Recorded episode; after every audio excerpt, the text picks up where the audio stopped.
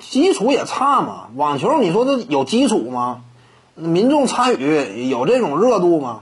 当时李娜崛起的时候呢，是呃网球场啊各方面基础设施这块呢，呃顺应一下这样一种潮流，同时呢它也是一种市场需要。因为李娜崛起之后呢，呃很多呢呃家庭条件不错的这些家庭呢，可能说就愿意哎让小孩是不是参与一下网球运动啊？呃在锻炼身体、陶冶情操的同时，甚至呢比赛成绩这块也让我们看到一点希望。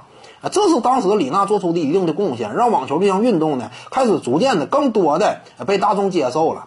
但是呢，还是那句话，这有时候啊，它就是一股火。你比如说像当初的这个丁俊晖一样，那他打出好的成绩之后，你真说让斯诺克如何如何了吗？一时之间只能这么讲。但长期来看呢，这项运动它的根基还是薄弱，尤其网球。你说现在有多少人真正参与其中的？这东西花费太高。那我之前就讲过，网球这项运动啊，你只要说，呃，就职业的角度去参与的话啊，就让小孩从小就是冲着职业的目标去学习的话，一年差不多四五十万左右。你有几个家庭能花这个钱呢？你真正往那个方向去追求的话，那就很难。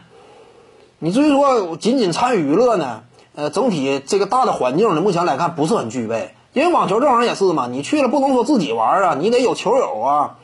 球友的话，你都是陌生人的话，你肯定差点。你最好是周围哎同学里、朋友里哎都有玩的、有共同兴趣的，那么互相之间可能说平时没事呢就去了。但是现在不行啊，网球它这个基础还是差，没有这样一种氛围。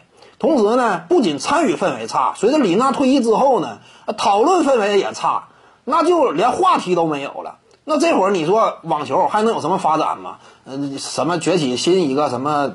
优秀的球员呢，这是非常难嘛，没有基础，就好像足球似的。目前在国内，呃，学生参与度越来越低，那你这个选材范围当然就越来越受限了。一个道理，那网球比足球那环境那肯定是要更这个恶劣的多。那足球现在该咋是咋，那起码这个呃联赛的影响力还在。各位观众要是有兴趣呢，可以搜索徐静宇微信公众号，咱们一块儿聊体育。中南体育独到见解就是语说体育，欢迎各位光临指导。